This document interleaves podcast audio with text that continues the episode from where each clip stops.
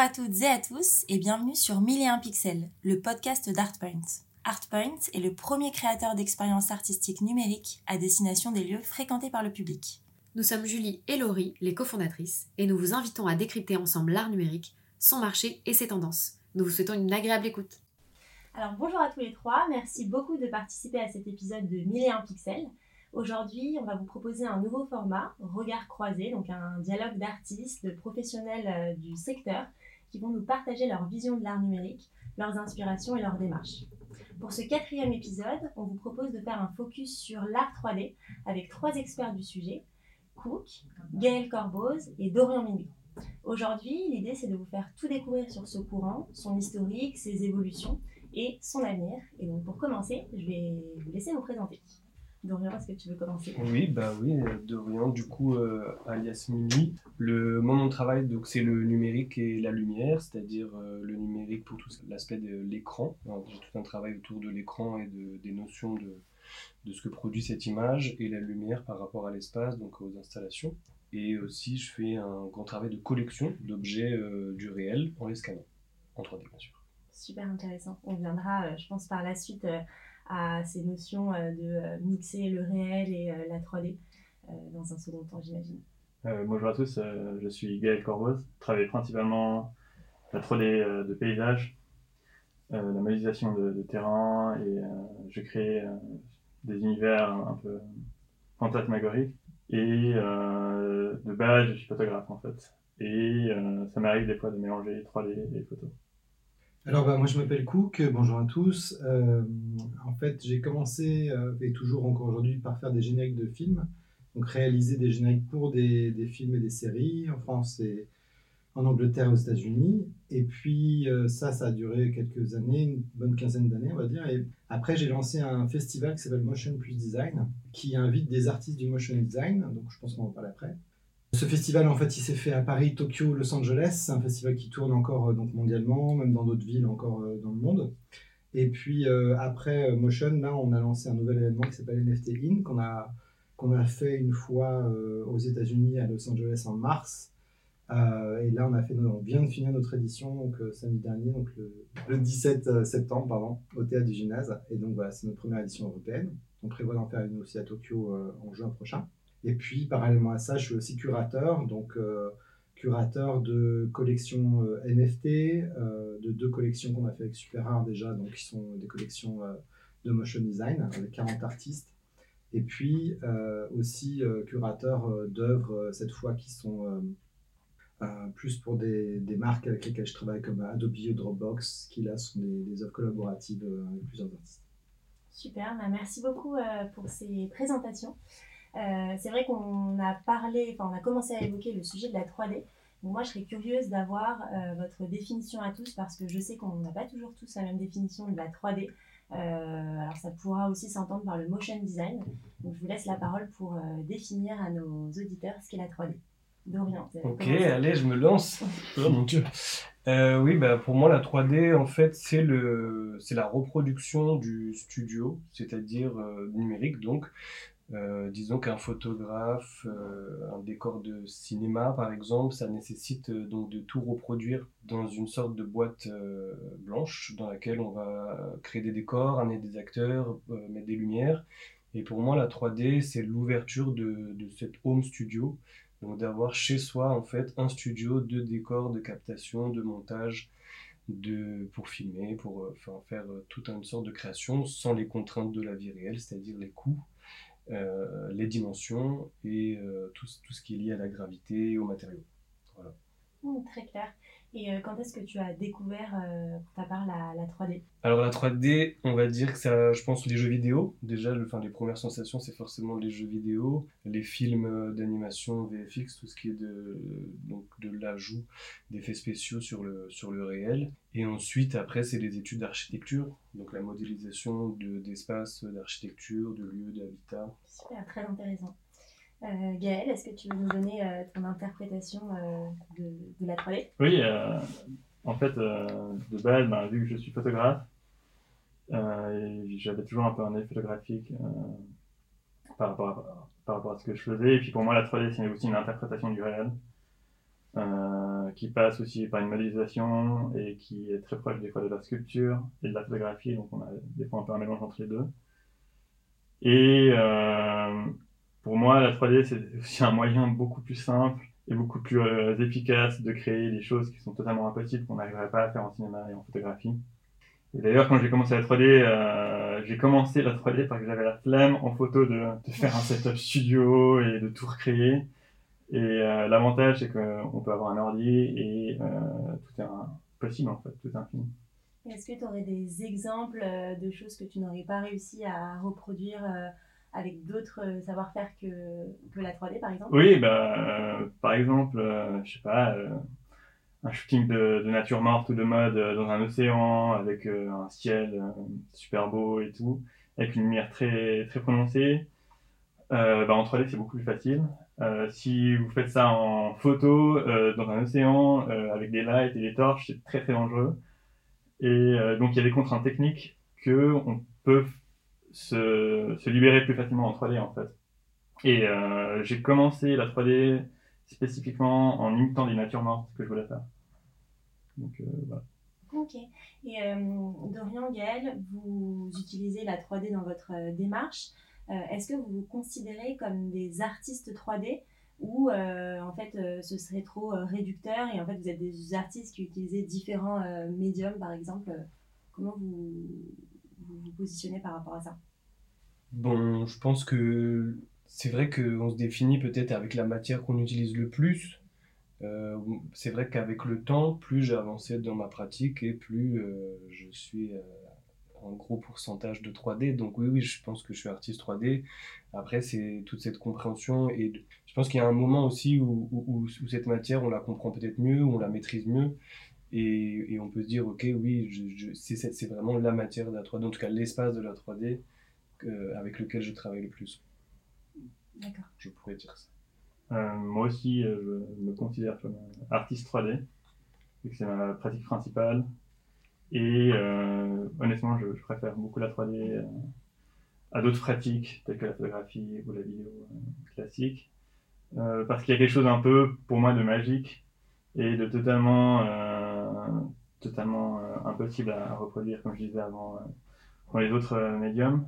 Et donc, oui, clairement, artiste 3D c'est vrai qu'on le ressent vraiment beaucoup dans ton travail. Je trouve qu'il euh, y, y, a une immersion dans des mondes fantastiques et on, on sent aussi cette volonté d'essayer de, de, reproduire euh, des univers complètement utopiques mmh. qu'on n'aurait pas pu euh, euh recréer avec le réel parce qu'ils sont complètement fantastiques en fait. Oui, oui exactement. bah, c'est ça part d'un principe de, mon imagination, mais aussi des inspirations de films. Et effectivement, le refaire en réel, il faudrait une sacrée équipe. Et euh, là, euh, j'ai aussi euh, le contrôle en fait de, tout ce que je fais. Et je peux plus facilement raconter une histoire au travers de la 3D qu'avec le médium de la photographie, par exemple. Cook, euh, c'est vrai que tu fais la promotion euh, de la 3D, plus largement du motion design depuis euh, de nombreuses années. Donc, très curieuse d'avoir également la définition que tu donnes à, ce courant-là et peut-être voir comment tu distingues ce qu'est la 3D du motion design?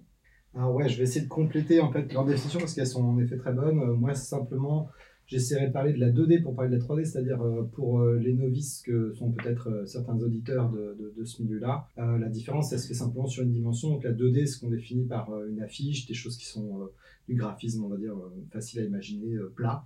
la 3D, ça permet tout simplement de non seulement modéliser des objets pour pouvoir tourner autour, mais aussi de pouvoir mettre tout ça en scène, de pouvoir le filmer aussi comme si on filmait avec une vraie caméra. Et voilà ce que je trouve en effet très intéressant dans la 3D, c'est comme ils l'ont dit, en fait, ça permet d'aller plus loin, entre guillemets, dans une certaine représentation du réel. Euh, après, euh, de définir euh, le motion design et la 3D sont en fait, on pourrait dire, mais c'est quand même aussi assez relatif, le motion design, c'est du graphisme animé. Donc en fait, la, définition du motion design, c'est d'abord qu'est-ce que le graphisme? Alors le graphisme englobe énormément de thèmes. Euh, le graphisme, tout le monde a son idée de ce qu'est le graphisme.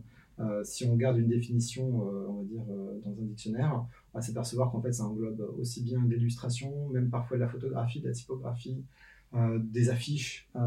ça peut être beaucoup de choses en fait du graphisme. Le motion design, c'est, et d'ailleurs aussi la 3D, la 3D peut rentrer complètement dans du graphisme. On peut utiliser le médium de la 3D pour créer, bah, par exemple, une affiche qui va se retrouver en 2D. Hein. ça, c'est aussi tout à fait possible.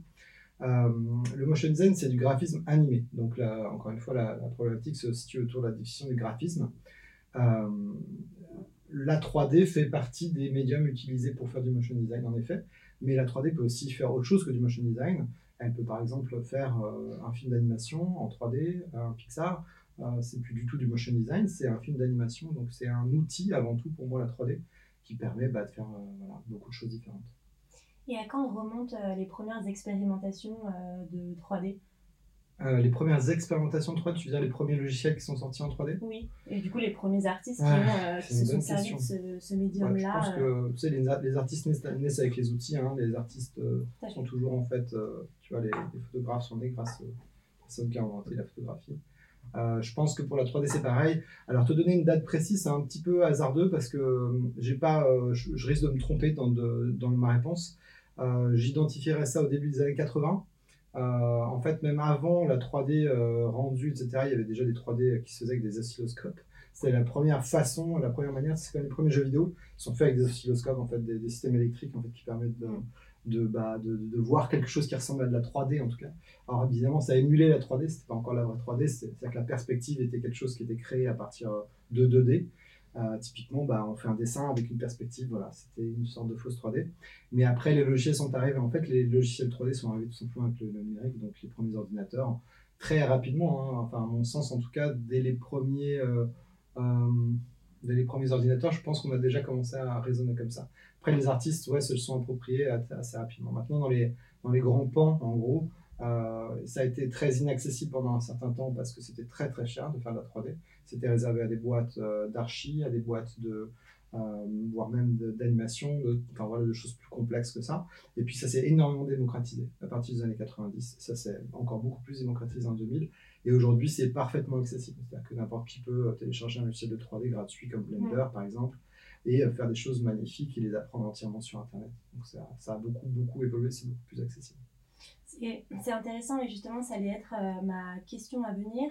Euh, est-ce que euh, selon vous euh, également, Gaël et Dorian, il faut nécessairement une formation pour pouvoir se prétendre être artiste 3D ou est-ce qu'on peut être complètement autodidacte parce que de plus en plus d'outils nous permettent de créer des œuvres grâce aux nouvelles technologies?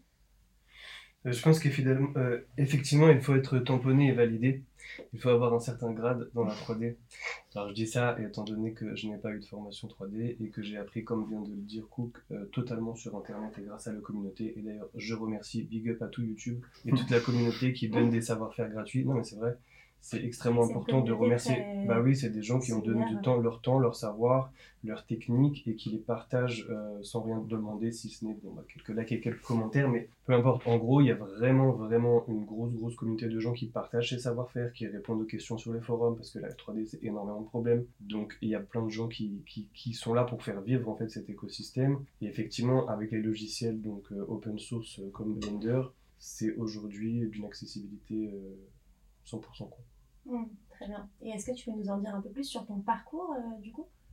Oui, alors bah, du coup je suis architecte, euh, donc j'ai travaillé seulement deux ans euh, en tant qu'architecte et très vite j'ai switché, donc j'ai rencontré un artiste et je suis devenu architecte pour cet artiste, donc je lui ai dessiné ses œuvres, ses sculptures, donc il faisait de la lumière urbaine et de la lumière architecturale, donc j'ai fait beaucoup de lumière et tout à, petit à petit en fait je suis arrivé au moment où on commençait à, à pouvoir enfin accéder à de la vidéoprojection, à des vidéoprojecteurs et pouvoir faire, euh, au lieu de faire de ce qui s'appelait avant de l'éclairage théâtral, c'est-à-dire qu'on venait, faire, on venait prendre la technique du théâtre en éclairage et le faire sur l'architecture, donc c'était extrêmement dur de l'animer. Petit à petit, on a pu accéder aux vidéoprojecteurs et donc faire le mapping, faire de la projection architecturale, et, c'est comme ça en fait que euh, tout doucement j'ai glissé vers produire euh, de plus en plus de contenu et maîtriser de plus en plus ce contenu pour pouvoir proposer des déformations et des parcours, des narrations pardon, architecturales intéressantes sur cette pratique-là. Mais donc oui, c'est en travaillant donc, pendant six ans pour cet artiste que euh, euh, qu'on va dire que j'ai pu aborder l'échelle déjà l'échelle de la projection et de et, euh, et, ces notions de déformer la 3D déformer pardon l'architecture grâce à la 3D et on voit bien dans ton travail justement que tu allies tout ce qui est architecture art numérique sous le prisme de la 3D mais on le ressent euh, vraiment bien dans ton travail et justement on mettra euh, les liens vers certaines de tes œuvres où euh, Dorian va vraiment déformer l'architecture qu'on peut trouver notamment dans la ville. Donc très intéressant je trouve de mixer ces deux savoir-faire-là. Euh, Yael, est-ce que tu as eu une formation en art Est-ce que tu rejoins les points de vue de Cook et de Dorian? Alors moi j'ai une formation euh, de photographe, euh, donc j'ai fait 4 ans d'études de photographie appliquée. Et ensuite j'ai poursuivi un bachelor en communication visuelle à l'ECAL, donc l'école cantonale d'art de Lausanne. Et c'était en... le majeur, c'était la photographie, et ça m'avait vraiment lassé, je voulais plus entendre parler de photographie. Et j'ai terminé mon diplôme euh, à faire des animations 3D, et j'ai eu beaucoup de chance parce que euh, mon responsable euh, de section de photographie est un grand fan de 3D et il veut vraiment mettre en avant euh, ce médium-là au travers euh, des formations de photographie. Et donc, euh, bah, j'ai pu faire mon diplôme en 3D et en plus l'avantage c'était que mon diplôme, je l'ai fait durant le confinement, donc en 2020. Et c'était parfait pour moi parce que je pouvais travailler chez moi à domicile. Donc c'était une bonne opportunité. Et maintenant, mon diplôme, ben, j'ai beaucoup de chance. il tourne un peu partout dans le monde, donc il a tourné à Paris. Et puis maintenant, l'exposition, elle est à Séoul. Donc si vous êtes à Séoul, vous pouvez voir l'exposition. On ne la manquera pas. Euh, donc euh, voilà. euh, mais moi, je pense honnêtement, euh, tous les artistes 3D que je connaisse euh, sont euh, la plupart autodidactes, dont moi en, en partie, j'ai tout appris par moi-même.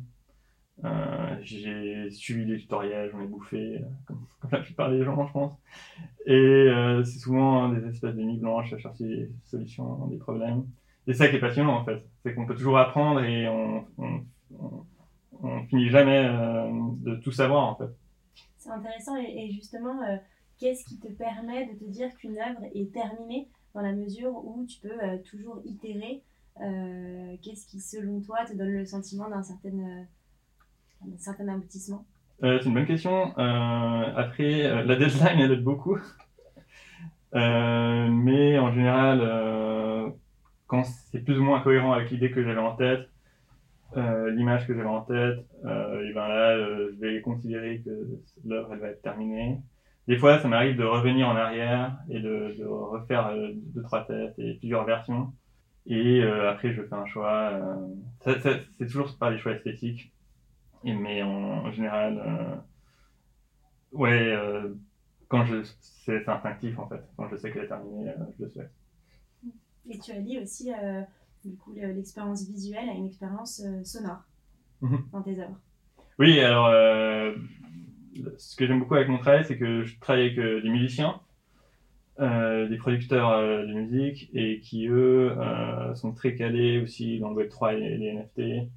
Très réputés aussi dans ce milieu-là. Et euh, moi, ça me permet euh, d'avoir aussi un regard extérieur euh, de quelqu'un, comment il interpréterait, comment la personne interpréterait ce que je fais au travers de la musique. Et en fait, quand je travaille avec un musicien, ben, je lui laisse totalement carte blanche. Dire j'ai pas envie d'intervenir dans mon ressenti en fait. Et c'est comme ça qu'on crée une ré- réelle collaboration en fait. Et c'est pour ça que je travaille souvent avec des musiciens Et c'est vrai que ça donne, euh, je trouve, encore plus de, de poids aux œuvres qui deviennent complètement immersives.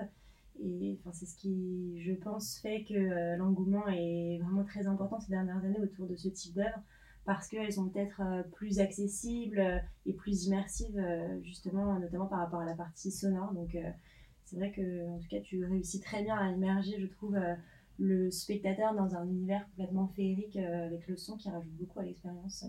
C'est vraiment très chouette.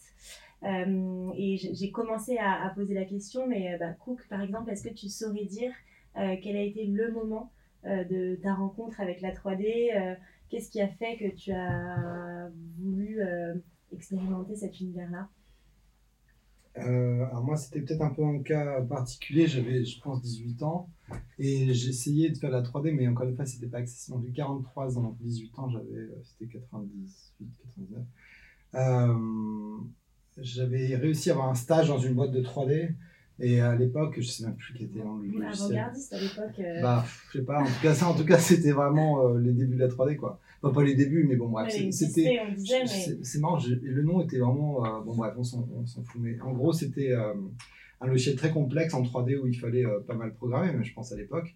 Et j'essayais simplement de faire des choses hyper basiques comme de créer une caméra et de bouger autour d'objets. En fait, vraiment, j'avais déjà énormément de mal. Je me souviens de ce moment euh, un peu de frustration euh, à passer des heures dans cette boîte-là. euh, voilà. Mais après, moi, personnellement, pour mon parcours à moi, je n'ai même pas utilisé vraiment le 3D en fait. Moi, j'ai commencé sur After Effects, donc c'est de la 2D. Alors, il y a une partie de 3D. Par contre, enfin, dans les génériques que j'ai pu faire, j'ai utilisé la 3D pour Silent Hill, par exemple. Là, mais en fait, vu que j'avais pas les connaissances suffisantes pour Cinema 4D à l'époque, était assez nouveau d'ailleurs.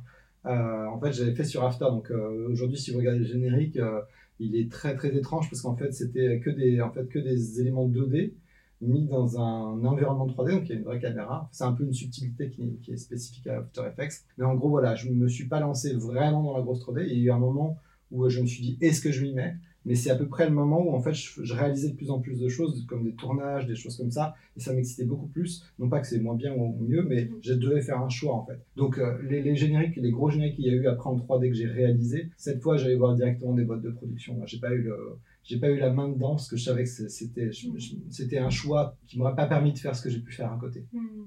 Et combien euh, as-tu de génériques à ton actif J'en ai une, plus de 45 je crois aujourd'hui. Ouais, C'est Ouais, c'est impressionnant. Très intéressant d'avoir euh, vos retours sur ce sujet. Et je pense que ça donne aussi euh, plein d'espoir à de jeunes générations qui ont envie euh, d'utiliser de nouveaux outils. Et puis on voit beaucoup ces derniers mois que bah, la 3D a le vent en poupe. On voit que la 3D et plus largement l'art numérique a le vent en poupe depuis quelques mois, quelques années. Est-ce que vous sentez que bah, le rapport de la population à ce type d'œuvre a vraiment changé Euh, bah, Peut-être Cook euh, peut poursuivre Alors, ce euh, sujet. pardon, je t'ai coupé. Le, le rapport a changé, oui. En fait, euh, c'est assez long comme, euh, euh, comme, euh, comme chemin, mais les, les gens commencent tout juste à pouvoir considérer que ce qui est dans un écran peut avoir une valeur, euh, pas seulement financière, mais euh, artistique tout simplement. En fait, on a été habitué euh, pendant bah, des, des- des- des dizaines d'années à aller au musée, à voir des choses fixes, à voir que de la peinture, à voir de la, de la photographie, ce qui n'enlève absolument rien à tout ça. Mais c'est vrai que du coup, on a eu tendance à croire que ce qui venait de la télévision et des écrans était un peu moins qualitatif. Ce qui est vraiment un, un non-sens total, mais on se l'est dit, je pense, pendant un certain temps. Donc en fait, oui, je pense que les gens sont nettement plus sensibles. Euh, on voit des gens bah, comme Deeple, on en parlera sûrement, euh, qui fait des NFT maintenant, mais qui déjà était quelqu'un qui produisait beaucoup de 3D. Après, on aime ou même pas, mais ça a déjà eu en effet un certain engouement. Je pense que parmi les choses qui ont d'ailleurs permis ce- cette transition, c'est les réseaux sociaux puisque les gens ont commencé à poster leur travail et à le diffuser euh, beaucoup plus globalement qu'avant. Euh, voilà, après, il y a quand même encore beaucoup d'éducation à faire, je pense. Euh, beaucoup de gens qui considèrent que parce que c'est fait par ordinateur, c'est pas vraiment de l'art. Ça, c'est vraiment des, des non-sens totaux pour nous, mais parce qu'on est dedans, mais en fait, il y a encore beaucoup de gens qui peuvent se dire des choses comme ça. C'est vrai que c'est incroyable Ouais. de ne pas considérer, enfin, on remarque encore que certains acteurs considèrent qu'une œuvre d'art va être celle qui va être créée avec un pinceau, Ouais. euh, avec de la sculpture par exemple, alors que tout simplement les outils évoluent et donc les différents euh, courants évoluent avec l'évolution de ces outils. C'est ça, exactement. a vraiment juste une démarche artistique en fait euh, dont l'artiste euh, nous fait part, mais euh, je pense qu'il faut aussi des acteurs qui en font la promotion. Complètement. ouais. Je je lisais un article c'est marrant, hier justement sur la photographie, les débuts de la photographie. Ça n'a pas été exposé, je crois, avant 1824, la photographie. Donc ça, ça montre bien qu'en fait, pendant très longtemps, on considère qu'un nouveau médium n'a pas sa place dans le monde de l'art. Je pense que c'est naturel aussi, il faut l'accepter. C'est, c'est- On a tous un peu cette tendance à rejeter un peu ce qui est nouveau, je pense. Mm. Euh, mais en effet, au bout d'un moment, les gens euh, considèrent simplement euh, et prennent un peu de recul. On peut se dire ça pour beaucoup de choses. hein. Euh, Aujourd'hui, moi, quand je me balade dans le métro et que je vois certaines affiches, bah, en fait, il y a des y, y a œuvres d'art en fait pour moi. Et c'est- c'est- c'est- Aujourd'hui de dire ça, c'est encore, moi je trouve, on n'entend pas souvent. Alors que pourquoi ce serait pas plus de l'art dans le métro en fait? Parce que c'est dans le métro. En fait, on, on confond un peu le, contenu et le contenant. Je pense que tout ça évolue, hein, bien sûr. Mais euh, en effet, moi j'ai plutôt euh, bel espoir sur, sur ce qui va arriver, puisque là on voit bien, l'NFT est un bon exemple, mais que l'art digital au sens large, c'est-à-dire tout l'art, tout l'art qui sort du numérique, que ce soit une photo ou euh, quelque chose en animé, etc., est en train d'avoir un certain essor et enfin, je reste très optimiste là-dessus. C'est assez encourageant. Euh, Gaëlle, selon toi, comment le public accueille justement tes œuvres Alors, moi, comme disait Quoi ton Cook Cook, pardon. Comme disait Cook, c'est vrai que ça, a beaucoup passé par les, les réseaux sociaux et moi, ma principale communication, c'est avec les réseaux sociaux. Donc, ça m'a permis aussi d'être plus proche du public, en fait. Et euh, effectivement, c'est comme ça que, euh, avec l'essor d'Internet, euh, notamment du Web3, des NFT, les gens ont pu être plus proches, en fait, de, du médium de la 3D. Après, moi, je suis persuadé qu'il y a aussi peut-être l'effet confinement. Hmm qui a permis en fait aux gens euh, d'être plus euh, euh, de découvrir d'autres choses en fait qu'il n'y avait pas que les médiums classiques mais aussi digitaux et numériques après c'est vrai que souvent à la 3D on n'a pas vraiment au début considéré ça comme un art il y a toujours cette idée très, très archaïque des arts majeurs, des arts mineurs en fait. Alors que selon moi, en fait, tout art euh, se vaut en fait et euh, tout, tout, peut être art en fait, si on pousse le raisonnement à l'extrême. Euh, après, ce que je trouve vraiment intéressant, moi j'ai fait une expo à Times Square pour les NFT à New York. Et en fait, la réflexion, c'est comment on expose de l'œuvre des arts numériques. Et en fait, on va toucher aux écrans ou aux projections. Et beaucoup d'art numérique actuellement passent par le, biais des écrans. Et donc, euh, c'est un support qui peut être en fait partout, qui peut être à la fois public et qui peut être à la fois dans les musées. Et euh, c'est à la frontière entre le street art et euh, l'art de galerie ou l'art institutionnel. Et je trouve ça très intéressant en fait. Et la 3D en fait passe en fait dans tous ces passages en fait. Mmh, totalement et bah, on y viendra par la suite parce que je trouve que c'est un, sujet intéressant. Mais comme tu le dis, je pense que euh, l'art numérique, enfin la 3D a totalement sa place dans des espaces peut-être plus institutionnels, dans des musées, dans des galeries, mais il a également sa place dans l'espace public et c'est ce mmh. qui fait aussi que c'est un extrêmement euh, bon levier pour pouvoir démocratiser aussi l'accès à l'art à un public euh, nouveau. Enfin, en tout cas, nous, c'est vraiment la vision qu'on a chez Artpoints, de dire que les écrans sont de plus en plus nombreux, que ces œuvres d'art se prêtent à un support écran et donc que euh, bah, c'est aussi l'avenir de l'art parce qu'elles permettent d'être rendues visibles à une très large audience. Euh, donc en tout cas, je rejoins totalement ce que tu dis, euh, Gaëlle. Dorian, est-ce que toi, tu as un point de vue justement sur l'évolution de la 3D ces dernières années, la manière dont le public appréhende ce courant-là? Ben, je dirais d'abord du point de vue artistique, l'accessibilité des outils, le fait qu'il y ait énormément d'outils et un développement des, de la technologie, donc des machines, des cartes graphiques, qui fait que euh, très facilement tout seul, on peut quasiment rendre euh, soi-même euh, sa 3D, ses, petits courts-métrages, ses films, et donc on peut quasiment être autonome sur tout le pipeline de production, ce qui est incroyablement efficace. C'est-à-dire, parce qu'il faut imaginer que pour faire un film 3D, c'est des millions, de, des millions d'euros, des milliers de gens, et, toute la suite, enfin, produire les images, c'est un coût en termes de temps. De, rien que de les calculer en fait à la fin, une fois qu'elles ont été créées, il faut calculer tout le scénario lumineux. Donc déjà, il y a cette, idée-là qu'aujourd'hui, vraiment, euh, on, peut, on peut produire 30 secondes, une minute de film assez facilement. Et donc par rapport à tout ce qui est des réseaux sociaux, des médias, cette production de masse, euh, donc de diffuser, donc d'être actif assez quotidiennement, ça permet du coup à l'artiste numérique d'avoir euh, quand même une certaine présence. Et donc l'autre aspect, en fait, c'est pour moi, donc ce qui était dit un peu sur l'histoire de l'art art de rue ou l'art numérique, pour moi, par exemple, dans les années 80-90, euh, le street art est venu mm prendre possession de l'espace public jusqu'à venir euh, saturer l'espace public, donc de venir de manière vandale euh, saturer les rues, le métro, euh, l'espace visuel. Donc ils sont venus vraiment graffer partout, partout, partout, partout, jusqu'à que ça devienne quelque chose de fou. Et donc moi, quand j'ai commencé à exposer, bah, c'était les street artistes qu'on vendait dans les galeries, donc ça se fait toujours. Mais disons qu'il y a 10 ans, c'est vraiment la question se posait, mais est-ce que le street artiste a le droit d'aller dans une galerie? Mon Dieu, mais il a fait ça sur un mur, il a fait ça sur un métro. Bon, aujourd'hui, la question se pose plus. Beaucoup de gens le euh, aujourd'hui, si on voit, en gros, cette, je, ferai un parallèle avec cette,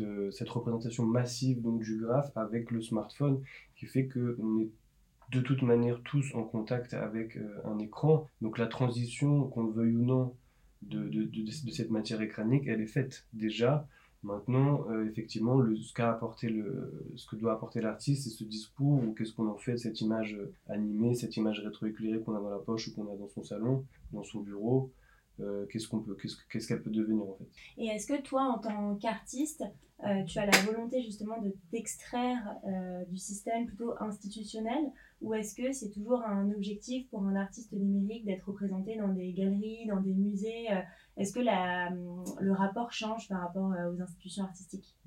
Wow. Ben, je pense que ce, ce, challenge hein, dont on parlait, donc ce regard un peu euh, non, ce n'est pas ta place, ce n'est pas ton lieu, ce n'est pas ton milieu, retourne chez toi. En gros, c'est forcément cette, euh, comment dire, cette position, on va dire classique, de, donc de, qui appartient aux galeries et à l'univers beaux-arts. Je pense qu'elle est très intéressante, effectivement, à, euh, dans un sens fracturé ou à pénétrer. Donc c'est très intéressant, moi je pense, pour l'art euh, numérique d'aller dans ces lieux-là pour établir un, un nouveau dialogue, un nouveau rapport aux choses, parce que de toute manière, euh, un art qu'on peut toucher, l'art numérique, on l'a dans sa poche, si on l'a sur un téléphone, on le consomme sur des écrans, un art qui vient de cette technologie, donc l'écran a une marque, l'écran il vient de l'économie, de l'industrie, et pourtant il peut nous donner ce sentiment d'art, il peut nous donner ce sentiment d'émerveillement que produit l'art. Toutes ces questions-là, je pense que dans l'espace de la galerie, c'est le meilleur endroit en fait pour les, pour les discuter, mmh. les montrer. Donc euh, oui, bien sûr que l'artiste numérique euh, a sa place et je pense qu'il y a un grand manque de place et je, et je, pense que vous, avec Artpoint, vous avez justement permis aussi de, de, remettre un petit peu en avant cet écosystème et de petit à petit, euh, on est à Paris, dans une ville reconnue pour l'art aussi et, et, on a quand même du mal en fait à avoir des lieux physiques euh, mmh. d'exposition. Voilà. Ouais, c'est très intéressant. Euh, bah, Cook, plus ou moins la même question. Est-ce que tu penses qu'il faut euh, euh, vraiment faire évoluer les consciences pour que les institutions reconnaissent toujours plus ce qui est la 3D, le motion design, qu'on l'intègre dans des musées et puis dans des galeries, dans des salles de vente, etc. Ou est-ce qu'il faut justement trouver de nouveaux lieux de diffusion Quelle est ta vision par rapport à ça? Bah, C'est une bonne question. J'ai pas vraiment la réponse. J'ai un peu l'impression que tout le monde d'avant est un peu vieillot et que, et que le monde d'après, il va falloir le créer, que c'est à nous de le créer. Hein. Sincèrement, je suis un peu méchant en disant ça, bien sûr, mais, mais j'ai eu un peu le, la, cette sensation, et souvent, et aussi, même aux États-Unis, euh, c'est souvent ce qui ressort. C'est-à-dire qu'il vaut mieux un peu les, les taquiner comme je viens de le faire, plus que de, de dire oui, non, mais s'il vous plaît, est-ce que vous pourriez nous faire entrer par la porte de derrière? Je pense qu'en fait, euh, ce sont les premiers à se rendre compte du succès des autres aussi souvent et à vouloir le reproduire dans un deuxième temps. On peut prendre l'atelier des Lumières comme exemple. Euh, bon, voilà, monté par, euh, par mon ami Michael Pozigou, que tu connais mmh, aussi. Très bien. Euh, bah, typiquement, il a créé, alors, il n'est pas tout seul, mais il a créé vraiment, fondé cette, ce lieu. Et bah, au début, tout le monde crachait dessus, quoi. Hein, faut pas oublier ça. C'est-à-dire que ce qui a fait le succès de l'atelier des Lumières, c'est les gens. Hein, c'est pas, c'est, enfin, tout le monde crachait dessus. Il y a des gens qui aimaient, bien sûr. Et ce que je veux dire, c'est que globalement, ça a été difficile de dire, bah voilà, ça, c'est quelque chose aussi d'intéressant. Les gens se disent, mais comment vous pouvez euh, projeter sur un mur comme ça une œuvre de, euh, je sais, bref, de Chagall, je sais plus qui, que, exactement quels avaient été les artistes qui l'avaient diffusé, mais il y a eu un premier euh, rejet, quoi. Euh, parce que le médium est nouveau en fait. Mais euh, la réalité elle est que la plupart des gens maintenant veulent faire des musées immersifs comme l'a fait Mickaël. Donc en fait, c'est malheureusement, je pense, qu'à nous de montrer le chemin quelque part. Je doute que les gens se disent de bonne conscience, tiens, mais c'est vrai, il y a d'autres choses. Alors après, il y a toujours des, des contre-exemples. Hein. Mais euh, globalement, je pense qu'il faut un peu euh, mettre un coup de pied dans la fourmilière, hein, pense. Donc tu dirais qu'on est plutôt euh, en retard qu'avant-gardiste en France? Non, je pense qu'en France, on est plutôt en avance même, je pense. Enfin oui, je pense qu'on est plutôt en avance parce qu'on a quand même cet esprit un petit peu contradictoire à vouloir aussi justement faire des choses nouvelles. Quand même, on a, je pense qu'on a cette culture-là qui est sans prétention, qui est assez chouette. Euh, maintenant, on a des institutions qui sont là et qui, et qui ont aussi le. C'est compliqué, mais tu sais, si je vais te prendre un parallèle avec l'architecture à Paris, euh, notre conservatisme a fait aussi que Paris est Paris, quoi. Bien sûr. Donc, il ne faut pas que cracher là-dessus. Aussi, des gens qui tiennent l'art entre guillemets sont aussi des gens qui font qu'il euh, y, y, a un vrai respect pour cet art-là. Ils ne changent pas d'avis tous les matins non plus. Ils ne disent pas tout à coup, ah, c'est fini, euh, maintenant on fait que l'art numérique, ce qui ne serait pas non plus nécessairement bon en fait. Euh, ce que je trouve intéressant, c'est justement cette, cette, euh, ce, ce, mix entre un certain conservatisme qui va faire que les choses restent quand même en place et respect, sont respectées, et cette ouverture qui existe, Ouais. mais qui n'est pas la norme. Alors qu'en effet, dans un contexte plus anglo-saxon, c'est beaucoup plus commun de. Quand je dis anglo-saxon, moi, je pense toujours Angleterre et États-Unis. Euh, c'est vraiment. euh, ils vont avoir cette ouverture beaucoup plus rapidement que nous. Ouais. Euh, en revanche, ils vont avoir tendance un peu à casser un immeuble et à en faire un neuf, quoi. Et je trouve que dans beaucoup de cultures, c'est ce que je retrouve, c'est ce, ce truc de OK, il faut du nouveau. Donc on casse, on, on construit, alors qu'en France, on n'a pas ça. Donc c'est plus lent. Ouais. Mais je pense que profondément, c'est pas un mauvais système de ne pas être dans un extrême ou dans l'autre. quoi. Ouais, c'est vrai qu'on a aussi un marché de l'art qui se fonde sur des codes Mm. et je pense que euh, la technologie NFT, euh, si on s'en tient uniquement à la techno hein, qui se cache derrière euh, les NFT, permet aussi de se calquer sur des codes d'œuvres d'art plus traditionnels avec une reconnaissance des collectionneurs, des artistes qui peuvent se vendre de leur art et proposer une certaine rareté sur leurs œuvres permet aussi de se calquer progressivement sur les codes d'œuvres d'art plus traditionnels et permet d'avoir une vraie reconnaissance euh, par la suite. Euh, mais moi, je me demandais justement si ce, euh, pas un rejet, mais entre guillemets, cette reconnaissance un petit peu plus lente permet pas aussi d'avoir de nouvelles opportunités inspirationnelles Est-ce que justement le fait que ça se prête à d'autres endroits que des lieux de culture permet pas d'aller encore plus loin dans l'inspiration de l'artiste Gaël je pense que euh, le fait que euh, justement tous ces arts numériques euh, puissent un peu euh, s'exproprier et s'approprier un peu partout, euh, comme tu disais Dorian, que ce soit sur les smartphones, sur, sur les murs ou peu importe. J'ai pas la question, pardon. Non, est-ce que justement ça, ça t'ouvre de nouvelles opportunités Ah. en termes d'inspiration Ouais. que de savoir que tu vas pouvoir diffuser ton œuvre dans d'autres lieux que des espaces à Oui, alors, euh, euh, je trouve, bah, en parlant de 3D, en fait, ce qui est intéressant, c'est que la 3D, elle est utilisée le cinéma, elle est utilisée euh, dans l'industrie de la mode, de la publicité et de l'art. Et donc, il y a, on peut, en fait, utiliser de la 3D un peu partout, que ce soit pour, pour tout, tout type d'application, en fait. Et euh, c'est là que je trouve qu'il n'y a pas vraiment de règles. Alors euh, moi, je suis super content euh, que ce soit dans le monde de l'art parce que c'est quand même le domaine qui m'intéresse le plus. Et, mais j'ai pas à dire non à faire un éditorial pour une marque ou pour, pour peu importe, pour, pour les amis, etc. Et d'ailleurs, quand je suis allé à Madrid, je trouvais très intéressant que dans les magasins de, de boutiques de luxe, on utilise la 3D en fait pour faire la promo des habits, euh, des, chaussures, etc. Et euh, bah, comme tu disais, Cook, euh, ça peut aussi être une œuvre d'art en fait. Pour moi, je pense qu'il n'y a absolument pas de, règles, tout, tout, peut, tout peut être possible. Moi, moi, ce que j'aime beaucoup en fait avec la 3D et l'art numérique, c'est que il peut être visible de loin. C'est-à-dire que en fait, on peut le voir de nuit, comme de jour, et ouais, tout, tout est possible. Et d'un point de vue d'un galeriste ou d'un musée, ben, c'est aussi plus facilement transportable. Pour la conservation, c'est aussi plus simple. Ça rejoint un peu euh, euh, la philosophie des NFT, euh, c'est-à-dire euh, cette, œuvre d'art dématérialis- dématérialisée mais qui peut se conserver à très long terme. Donc il y a énormément d'intérêt en fait sur tout point de vue. Et toi qui es, et toi qui es basé en Suisse, est-ce que tu dirais que la Suisse est en avance, en retard par rapport à la France euh, en termes de 3D, d'art numérique euh, au sens large Euh, alors en Suisse, on, est en avance par rapport à la technologie blockchain. On a une Silicon Valley de, la crypto, mais par contre en art, c'est pas aussi bien. Moi personnellement, euh, je trouve que c'est pas aussi euh, développé qu'en France en fait. Euh, il manque peut-être des institutions. euh, alors c'est mon point de vue, hein, peut-être je me trompe, mais qui sont plus dédiées aux arts numériques. Mm, Très clair. Euh, c'est vrai qu'on on survole plus ou moins euh, le sujet des, NFT depuis tout à l'heure. Je sais que c'est un sujet euh, qui est souvent très attendu. Est-ce que vous considérez que cette technologie a bouleversé le secteur de l'art numérique? Est-ce que ça a apporté véritablement de nouvelles opportunités pour vous en tant qu'artiste Cook, euh, qu'est-ce que tu penses Euh, oui, ça a bouleversé énormément de choses, je pense, en effet. Euh, là, bon, ça redescend beaucoup parce que le marché est en train de s'écrouler, mais va repartir.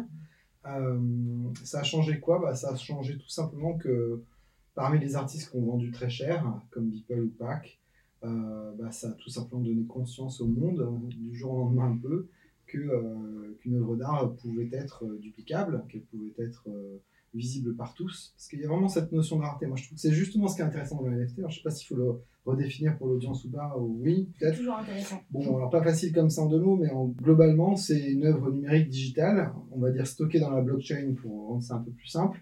En gros, la blockchain, c'est un endroit, on va dire un fichier qui est indestructible et impénétrable et un, voilà, qu'on ne peut pas changer, euh, qu'on ne peut pas hacker, on va dire. Et donc, globalement, on va dire, l'œuvre est dans cette fameuse blockchain.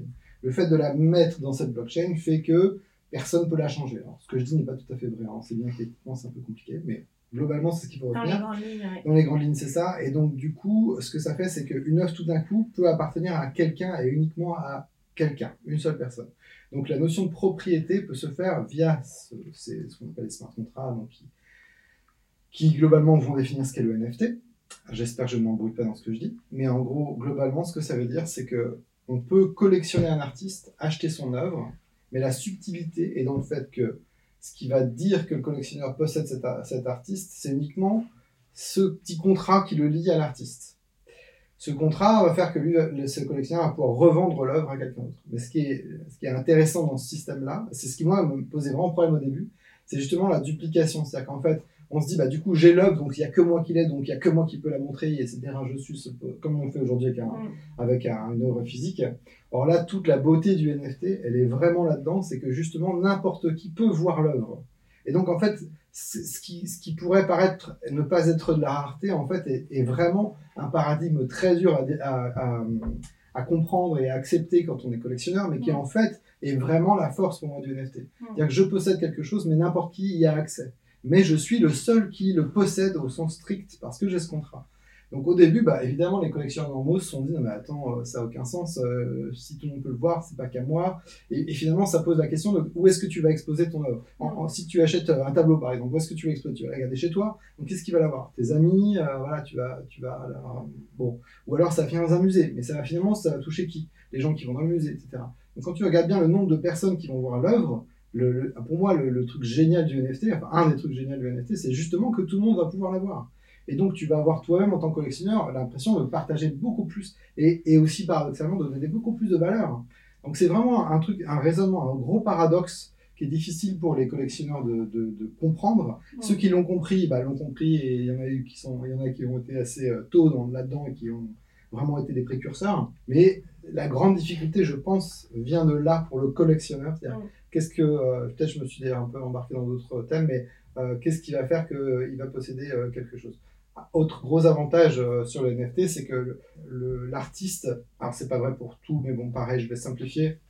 L'artiste qui a une œuvre, lorsqu'il la vend à un collectionneur, va toucher euh, bon, bah, au début la vente, mais euh, les reventes, ce qu'on appelle le secondary ma- market, euh, en, fait, dans la plupart des cas, en tout cas, il va pouvoir avoir un pourcentage à la revente. Donc ça change aussi complètement le rapport de l'artiste à ses propres collectionneurs. Donc l'artiste devient un petit peu bah, central alors qu'avant, l'artiste, il faisait une œuvre, et puis bon, bah, on cotait parce qu'il y avait des acheteurs, etc. Donc en fait, tout le paradigme change, ce qui évidemment déstabilise énormément au milieu du- du- des collectionneurs, mais ce qui en même temps, à mon avis, à long terme, aura une valeur encore plus forte. Tout ça pour dire que voilà, le NFT, en effet, dans ce sens-là, a changé beaucoup de choses, puisque certains artistes ont bah, créé des œuvres en NFT et les ont vendues cher. Euh, pareil, après, il faudra expliquer pourquoi, etc. Mais globalement, euh, il y a une valeur qui a été créée, une vraie valeur euh, financière cette fois, autour des œuvres digitales. Et ça, bon, bah, les, les exemples les plus, euh, les plus typiques, c'est en effet Beeple qui vend 69 millions de dollars, ou PAC, euh, 98 millions de dollars, des œuvres. Alors, ce sont des œuvres en plus d'une complexité euh, folle, avec, enfin, particulièrement pour PAC, PAC je trouve, euh, bien sûr, euh, Beeple, ça ne montrait pas du tout ce qu'il a fait, ce qu'il a fait est génial, justement, parce que c'est plein d'œuvres qu'il a fait avant. Mm. Euh, mais PAC, c'est complètement conceptuel, c'est-à-dire que et c'est là où la difficulté arrive on est dans le NFT aujourd'hui, c'est là où on, on- on se freine nous-mêmes un peu, c'est qu'en fait, il faut vraiment avoir un esprit, pas que en tant que collectionneur, ou en tant qu'artiste, en tant que curateur, etc. Il faut vraiment se, se mettre en fait dans ce nouveau monde. En fait, c'est un peu comme quand Internet est apparu, je pense. En fait, tout le monde se dit ouais, c'est génial, on va s'envoyer des mails. et on va, euh, on va acheter une baguette de pain. J'entendais ça, je- je- ça n'avait aucun sens. Parce qu'on n'arrivait pas à se projeter dans toutes les possibilités qu'allait amener Internet. Et d'ailleurs, c'est c'est aussi pour ça que je pense que ça fonctionne par système de bulle. C'est qu'il y a beaucoup de gens avec beaucoup d'idées, beaucoup de gens pour se dire j'investis parce que je ne sais pas trop ce que je vais faire avec mon argent, mais il faut que j'en sois. Et finalement, très, très assez rapidement, on s'aperçoit qu'il y a beaucoup de projets qui n'ont pas de sens. Enfin, je, je, suis un peu méchant, mais c'est vrai. Euh, tout, le monde, tout le monde fait partie de ça. Moi, le premier, on, a, on a essayé des choses qui n'ont pas nécessairement marché. Euh, mais le fait qu'elles explosent est plutôt une bonne chose aussi. Quand je dis explose, ça veut dire simplement que le marché s'écrase. Euh, je pense que c'est une bonne chose parce que ça va nous permettre tous d'avoir plus de temps. On va voir aussi qui reste dans ce milieu et on va voir euh, comment les choses vont évoluer. Et vraiment, le parallèle avec Internet n'est pas, pas mauvais à mon avis. hein. C'est non, c'est à peu près la même chose. Tout à fait, tu le dis très bien. Je pense que c'est ce sentiment de possession euh, qu'on va progressivement euh, adopter et qui se calque à nouveau sur la logique euh, d'un collectionneur. Effectivement, il se positionne presque comme un mécène où euh, bah, il va permettre une certaine démocratisation puisque euh, finalement plusieurs personnes vont pouvoir voir son œuvre, mais il en est bel et bien le propriétaire. Et je te rejoins également sur euh, ce qui a instauré que je trouve génial euh, le, le- la technologie du NFT, c'est le fameux droit de suite, ce qui, qui remet l'artiste au centre en lui permettant justement de pouvoir prétendre à chaque revente un certain pourcentage de ses ventes, ce qui n'existait pas, puisque euh, il me semble que la France est assez en avance hein, pour euh, ce type de sujet, mais qui était reconnu, je crois, que dans la peinture. Euh, donc je trouve que c'est vraiment un mécanisme qui remet l'artiste au cœur et qui lui donne beaucoup de valeur. Dorian, est-ce que également tu trouves que la technologie NFT a pu changer toi, même ta carrière, t'as ouvert de nouvelles opportunités? Alors, quitte à choquer l'audience, aujourd'hui en 2022, je n'ai pas de NFT. Euh, bah alors, moi, j'en ai pas ressenti le besoin, malgré que l'inertie soit extrêmement forte par les réseaux, par ces montagnes de chiffres d'argent. Ça fait perdre un peu la tête à tout le monde, on va dire. Mais c'est. En gros, ce que je veux dire là-dedans, je pense que c'est une vraie logique de collectionneur. Donc, effectivement, tout est lié à ce sentiment de propriété. Et pourquoi est-ce qu'on achète et pourquoi est-ce qu'on mettrait une valeur sur cet achat euh, qui du coup est numérique, euh, dématérialisé. Alors moi je suis moi-même collectionneur de, euh, d'objets 3D. Donc je vais scanner dans le monde euh, réel des objets qui ne me coûtent pas grand-chose puisque c'est des objets euh, euh, qui me coûtent que du temps dans le sens où bah, je passe beaucoup de temps à les scanner et, et ensuite en faire ma propre collection d'objets que je réutilise après dans mes créations. Maintenant, non, mais c'est ma démarche. Maintenant, euh, je, pense que je suis très heureux que beaucoup de gens s'intéressent à l'artiste numérique par le biais de cette valeur euh, des marchés, cette valeur financière. Maintenant, euh, et c'est très intéressant aussi que beaucoup d'artistes puissent vivre grâce au NFT, c'est-à-dire de pouvoir vendre et valoriser, valoriser son œuvre, valoriser son art. C'est aussi le travail de l'artiste. Maintenant, je m'y suis pas vraiment penché parce que euh, j'ai aussi un autre rapport avec l'œuvre numérique dans le sens où je fais tout ce travail de transition avec des objets physiques, donc de la rendre physique, de la rendre euh, tangible, de la rendre euh, jouable, de la rendre tactile. Et donc pour moi, il y avait, enfin quand les NFT sont apparus pendant le confinement, j'étais déjà en train d'essayer de sortir le numérique de la boîte, de sa petite boîte d'ordinateur, pour lui donner une valeur physique en fait. Et du coup, dans ma démarche pure, ça, ça ne marche pas en fait, on va dire. Maintenant, euh, ce qui est intéressant, oui, c'est de toute manière, euh, tout ce que je fais de physique comprend un écran, donc comprend ce contenu, et euh, dans la pure démarche de valoriser l'œuvre, oui, il n'y a pas plus aujourd'hui efficace qu'un NFT, ça c'est sûr. En tout cas, valoriser l'œuvre numérique. Intéressant. Et toi, Gaël, que penses-tu de- des NFT Et également, penses-tu que, bah, tu as commencé à le dire tout à l'heure, mais que euh, cette technologie a pris euh, beaucoup euh, de place, notamment grâce au confinement Oui, bien sûr. Alors, moi, j'ai je j'ai commencé les NFT dès que j'ai vu ça, la bulle commence à exploser. Et de, nature assez opportuniste, je m'y suis lancé assez tôt. et c'était génial parce que c'était durant le confinement. Et donc, j'ai pu découvrir une nouvelle communauté de collectionneurs, d'artistes. Euh, et je trouvais ça vraiment très enrichissant et euh, ça m'a appris beaucoup de choses. Ça m'a appris de voir que les collectionneurs, c'est aussi souvent des gens issus de la tech, souvent. Donc ça va être soit des early adopters, des cryptos. On a vraiment tout type de, personnes, pas seulement des, des gens qui sont euh, des gens fortement intéressés par l'art. Et ça a permis aussi euh, d'attirer un autre public sur l'art en fait. Euh, par exemple, une fois j'ai rencontré un collectionneur de NFT euh, qui vient des Émirats Arabes Unis, qui lui de base ne, connaissait rien à l'art et s'est intéressé justement aux NFT. Et maintenant, il, est curateur d'exposition, il est à fond euh, dans, dans les arts numériques. Donc, ce que je trouvais assez intéressant avec les NFT, c'est que ça peut toucher un plus large public. Et il y a aussi des, des artistes bah, justement, comme Beeple, qui ont explosé. Et d'ailleurs, Beeple disait que avant les NFT, il n'avait jamais réussi à vendre une œuvre d'art. Euh, on a un autre artiste qui s'appelle Fuck Render, qui lui aussi disait, euh, il a été en fait euh, snobé par beaucoup de galeries artistiques à Toronto, au Canada, et personne ne voulait l'exposer. Et maintenant, c'est une des figures majeures de l'art numérique et les NFT, et je trouve ça génial que beaucoup d'artistes puissent avoir des opportunités à la fois dans les milieux institutionnels et aussi à la fois euh, bah, à travers du Web3, euh, donc euh, dans le monde des NFT. Et moi, dans mon cas, euh, bah, ça m'a permis euh, d'avoir beaucoup d'opportunités, autant financières que de rencontres et tout ça. J'ai pu, avec les NFT, me payer mon matériel pour faire la 3D.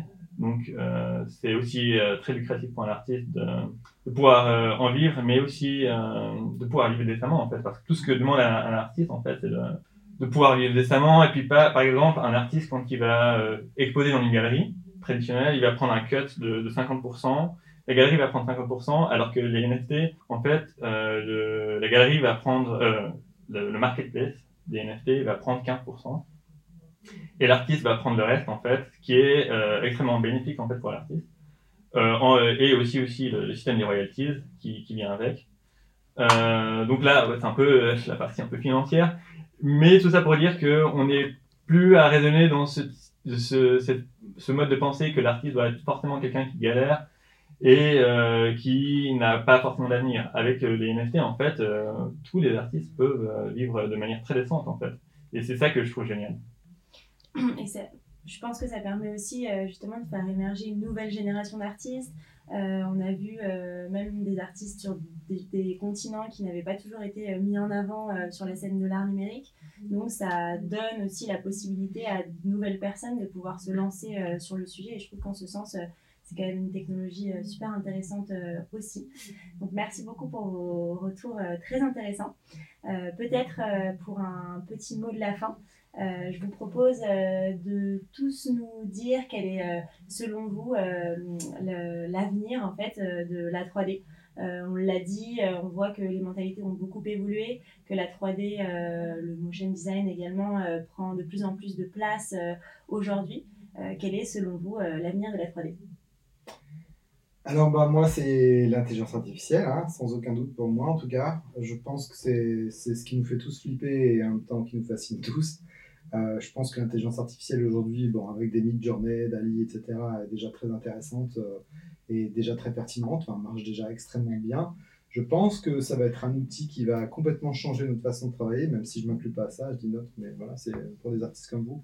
Euh, je pense qu'on va en avoir très peur au début, alors même pour la 3D, hein, j'entends, parce que je pense que on va pouvoir maintenant modéliser, animer, euh, avoir des propositions, des choses comme ça qui aujourd'hui nous font très peur, parce qu'en fait, les artistes sont vraiment en maîtrise totale de ce qu'ils font. Je pense que ça va être un outil qui va radicalement changer la façon de travailler de beaucoup d'artistes.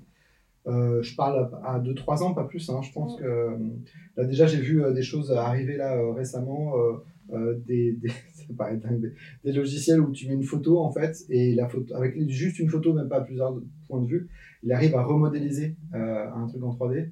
Ça, ça paraît complètement fou en fait aujourd'hui, mais ce sont des choses qui arrivent en fait, qui Mm. commencent à, enfin en, gros simplement je pense que ça, il y a des outils qu'on peut même pas imaginer aujourd'hui.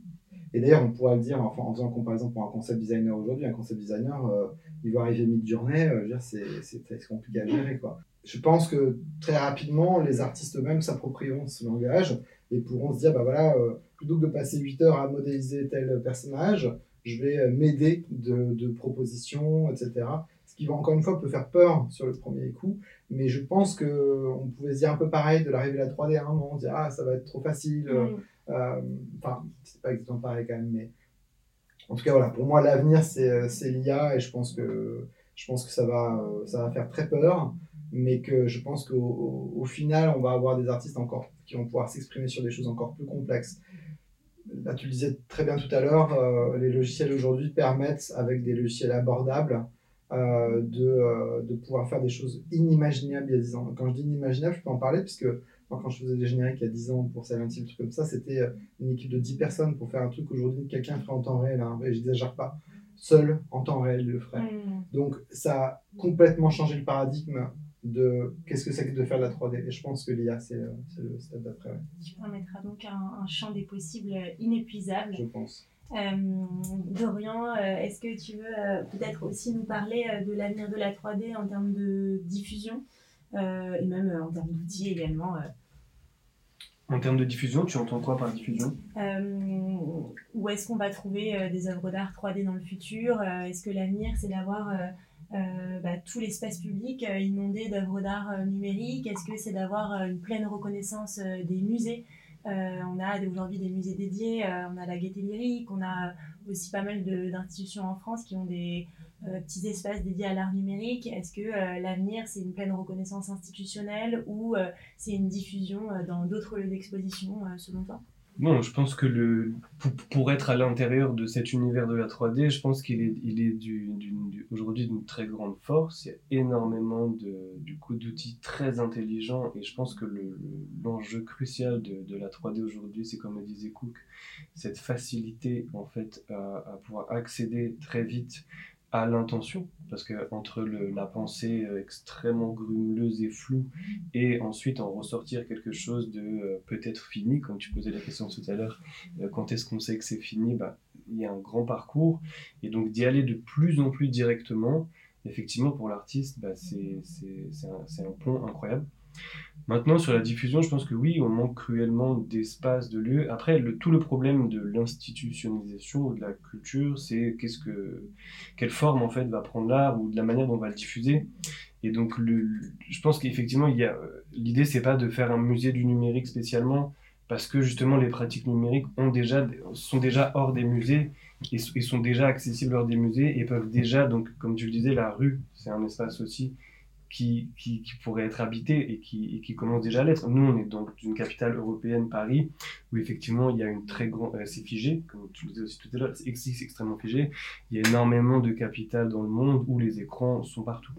Donc, euh, enfin, sur, sur de la construction moderne, sur de l'immeuble moderne, aujourd'hui, vous-même, vous travaillez beaucoup sur bah, les entrées de bureaux, le fait que, euh, par exemple, on rentre tout de suite dans un grand immeuble et on est en contact avec un écran, une œuvre. Donc ça, je me fais pas de soucis sur la, fin, ça, ça se fait, ça se fait, euh, ça se fait tout doucement. Après, je pense qu'on est déjà, enfin, quand on regarde tous des séries, des, des, des, des, choses, des jeux, on est déjà, pour moi, on est déjà dedans en fait elle a pas forcément, elle, manque pas de place en fait, la 3D ou l'univers de la 3D, tout ça c'est déjà là. L'écosystème aujourd'hui, je pense que tout le monde regarde son, son smartphone tous les jours, tout le temps. C'est très rare les gens qui, qui, sont vraiment en dehors du système réseaux sociaux, on va dire, mm. médias. Donc, à partir de là, je pense pas qu'il y ait vraiment de. Par contre, le, ce qui manque effectivement, c'est plus au niveau politique, c'est-à-dire quelle place on donne à ces gens et, et, au niveau financement. Et je pense que la question que donnait Gaël de, du financement de l'artiste, l'artiste n'est pas forcément quelqu'un de pauvre et de euh, qui galère tout le temps euh, dans la vie et tout. Je pense que justement, aujourd'hui, de pouvoir financer ces outils, parce que ces outils de 3D, ça coûte aussi de l'argent. On donne, on donne à l'industrie euh, quand on paye ces logiciels. On peut, bien entendu, comme ne pourrait pas le faire un artisan, euh, ne pas euh, voler ses outils. En dans la 3D, on peut voler ses logiciels. Et aussi, il y a toute cette culture un peu de l'underground 3D. Et la majorité des gens commencent sans payer de licence. Après, aujourd'hui, justement, on donne cet argent à l'industrie. Et je pense que justement de pouvoir financer ces machines, financer ces outils, c'est la question cruciale pour n'importe quel artiste. Et ça, c'est une vraie question politique. Du coup, à partir du moment où on est mis avant, je pense que tout de suite, cette question euh, s'efface. On n'est plus du tout marginalisé ou oui, ça n'a plus de valeur. Mm. Et les NFT ont permis ce, cette, petite bascule, en fait. Mm. Donc pour moi, non, le, la question aujourd'hui, justement, comme il y a énormément de création, énormément de contenu, la question pour moi, elle est plus au niveau de la curation. C'est-à-dire, et c'est là que c'est politique, c'est-à-dire euh, comment on fait de la curation, comment on montre les choses et comment on sélectionne du contenu et comment on y met du sens. Parce que pour beaucoup de gens, ça n'a aucun sens. Ouais, c'est vrai que euh, effectivement, on est aussi immergé euh, dans notre quotidien euh, de, de 3D, de motion design. Mhm. Les nouvelles technologies sont omniprésentes. Et après, comment considérer une œuvre d'art finalement dans tout ce qui nous entoure Comment, bah, tu le dis très bien, hein, on opère une vraie curation dans tout ce qui s'offre à nous, avec de plus en plus la possibilité de se mettre à ces outils. Comment on distingue vraiment le, la démarche artistique derrière tous ces contenus, mais très intéressant en tout cas euh, ta vision euh, d'Orient. Et euh, Gaël, bah, que, penses-tu de, de l'avenir de la 3D, bah, aussi bien en termes de lieu de diffusion que d'évolution des outils alors, moi, je suis quand même assez optimiste sur l'évolution de la 3D, dans le sens où, bah, comme ça a été dit précédemment, c'est beaucoup plus accessible. Et euh, on a souvent cette image que la 3D, c'est ultra technique, ça fait peur. Euh, on a souvent euh, tendance à... Je connais plein d'artistes euh, qui me disent « Ah non, mais c'est compliqué, j'ai pas envie d'essayer et tout ». Alors que maintenant, en fait, euh, en deux trois tutoriels, on peut faire des images ou des vidéos ou des animations très belles.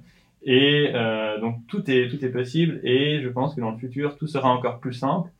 Alors, on va peut-être perdre le côté un peu technique, coding, tout ça. Mais d'un côté, euh, beaucoup de gens auront plus peut-être envie d'apprendre en fait euh, à créer du contenu 3D. Après, euh, bah, forcément, il y aura peut-être plus de visuel 3D euh, un peu plus partout pourquoi pas l'intelligence artificielle si elle peut être un outil en plus. Moi, moi je pense qu'il faut en fait voir ça comme des outils supplémentaires qui viennent s'accumuler au fur et à mesure des années. Et il faut les utiliser euh, de manière euh, à bon escient et, euh, et euh, les voir vraiment comme un outil euh, autant pour un artiste que comme pour un artisan Mm. qui peuvent euh, aider euh, l'utilisateur en fait. C'est super intéressant. Euh, C'est vrai que nous, on nous demande souvent finalement, mais par exemple, quelle va être la différence entre un fond d'écran et une œuvre d'art numérique? Euh, bah, Moi, je réponds souvent, bah, finalement, quelle est la différence entre un tableau de Van Gogh et moi qui utilise euh, la peinture En fait, finalement, c'est juste l'utilisation d'un outil euh, et on y met derrière la démarche qu'on le souhaite. Mais euh, en tout cas, très intéressant euh, aussi. Bah, merci beaucoup euh, pour euh, tous ces points de vue très enrichissants. Euh, évidemment, on mettra euh, les liens euh, dans la bio pour que euh, bah, la 3D, le motion design n'ait plus de secret euh, pour euh, nos chers auditeurs. Donc, je vous souhaite une très bonne journée. Merci beaucoup et à très vite. Merci à vous. Merci.